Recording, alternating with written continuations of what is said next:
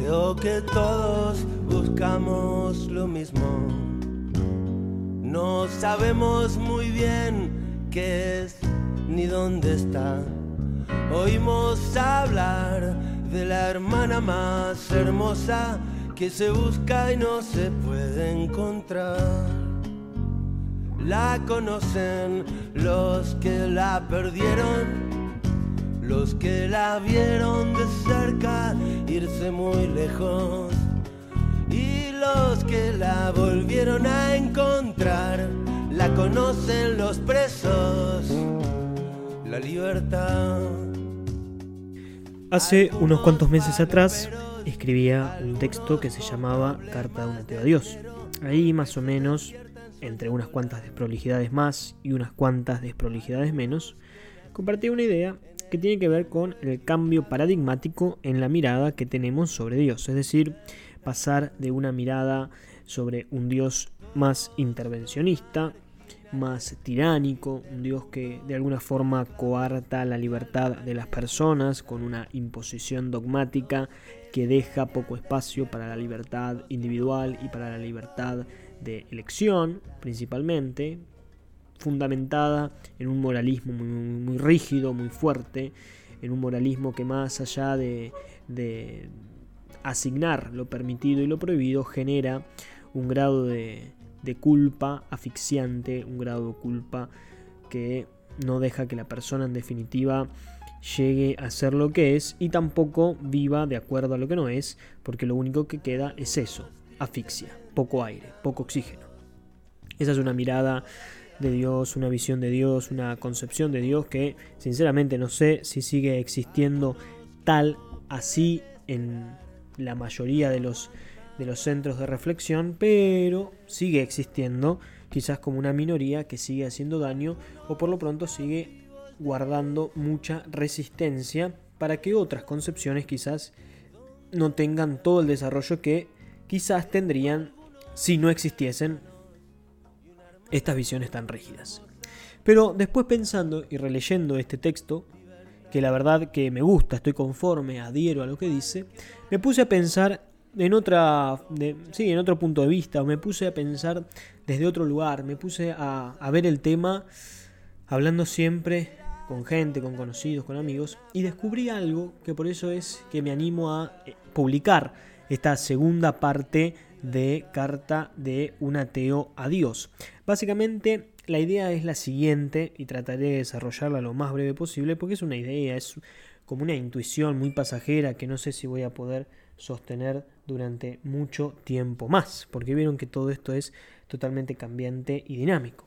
La idea podría resumirse sinceramente en esta expresión. No tenemos derecho alguno de posicionar una experiencia personal por sobre una experiencia de un otro. La dije bastante como el culo, entonces la reformulo. No tenemos derecho alguno a posicionar nuestra experiencia personal por sobre la experiencia personal de un otro. Eso es lo que quiero decir. ¿Y por qué digo esto? Porque a veces pensamos que tenemos derecho a que aquello que nosotros pensamos, decimos, sentimos, sea la ley universal para todos, todas, todes y lo que quieras ponerle ahí como eh, género, como quieras llamarle. Y esto se observa en todos lados y no solamente en el ámbito religioso barra, barra espiritual. Pensamos que nuestros parámetros son los que deben regir el universo. Pensamos que nuestras leyes deben ser las que legislen el actuar de todas las personas. Pensamos que nuestros gustos son los válidos y no entendemos cómo al otro no le gusta eso que a mí tanto sí. Si a esto lo llevamos a planos más existenciales, la cuestión se complica un poco más todo tiene que ser en base a según como yo entendí el tema. Entonces, si vos no comprendés este tema como yo lo estoy planteando, vos sos el errado y yo el equivocado. Pero no es una cuestión meramente comunicacional, eh, lingüística o de falta de, de comprensión del punto de vista del otro. No, no, no. Ojalá fuese eso. Ojalá nos diésemos cuenta que son puntos de vista, que son interpretaciones, que son cuestiones que a cada uno le hace sentido desde la subjetividad de cada uno pero no es un lugar positivo desde el que nos posicionamos, sino que hacemos un escalonado moral, un escalonado valorativo, cualitativo. No sé si la palabra escalonado existe, pero lo que quiero decir es que hacemos una gradación cualitativa de la cuestión. Yo, por supuesto, por encima de vos, porque yo tengo la razón y vos no. Camilo, estás exagerando, eso no es así, eso no es lo que se ve. Quizás en las distintas experiencias espirituales ustedes me llamen exagerado, pero es lo que yo veo. Cuando alguien tiene que decir que el otro está confundido, no lo hace simplemente para demostrar que el otro está confundido, sino que lo hace también para demostrar que la razón la tiene él, quien argumenta que el otro está confundido. Entonces lo que hacemos justamente es empezar a señalar con el dedo a todos aquellos que quizás nos atrevemos a pensar de una forma vanguardista quizás en que haya tantos puntos de vista como, persona, como personas interpreten.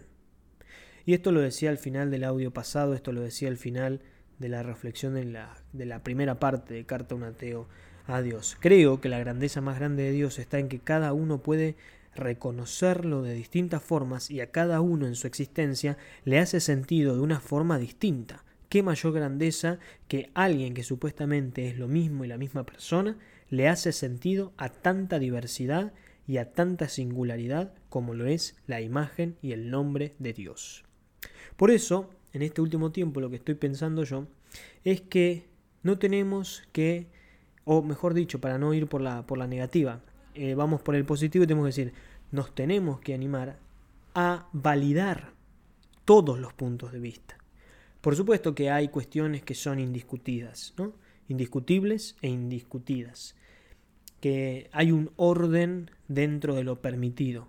Pero hablando justamente dentro de lo legal, válido y permitido, creo que todos tenemos derecho a aportar nuestro propio punto de vista y nuestra singularidad.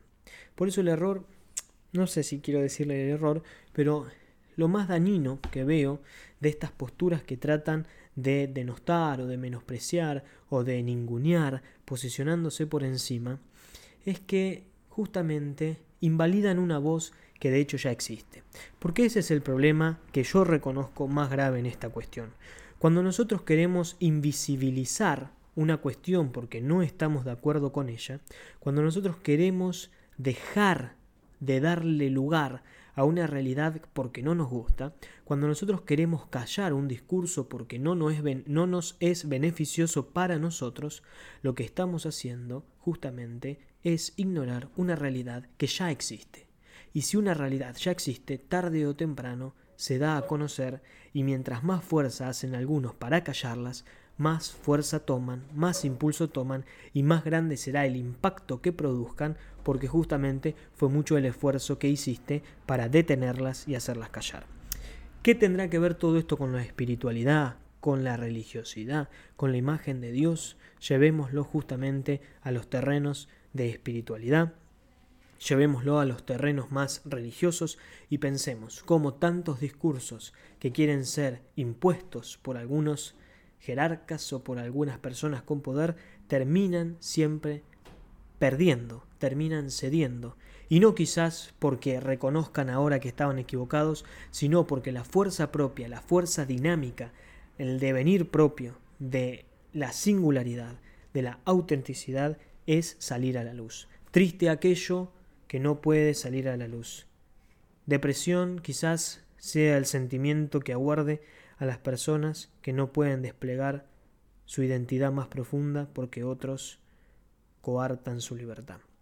Y esto es lo que me hace pensar a mí que quizás todos tenemos que replantearnos qué discurso estamos imponiendo, porque cuando un discurso se impone por la fuerza, tenemos que tener la certeza de que otros quedan excluidos.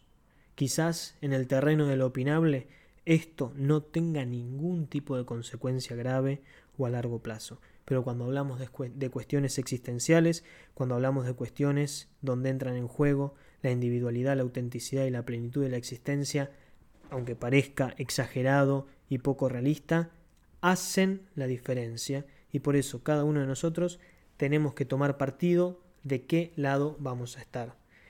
De aquellos que reconocen la riqueza de la diversidad, la riqueza de las experiencias y apostamos a la no valorización cualitativa de esas experiencias o de aquellos que, apropiándose de una verdad que dicen ser absoluta, terminan ninguneando a otros porque es el único camino que reconocen y que tienen al alcance de la mano para seguir reteniendo el poder y la voz predominante.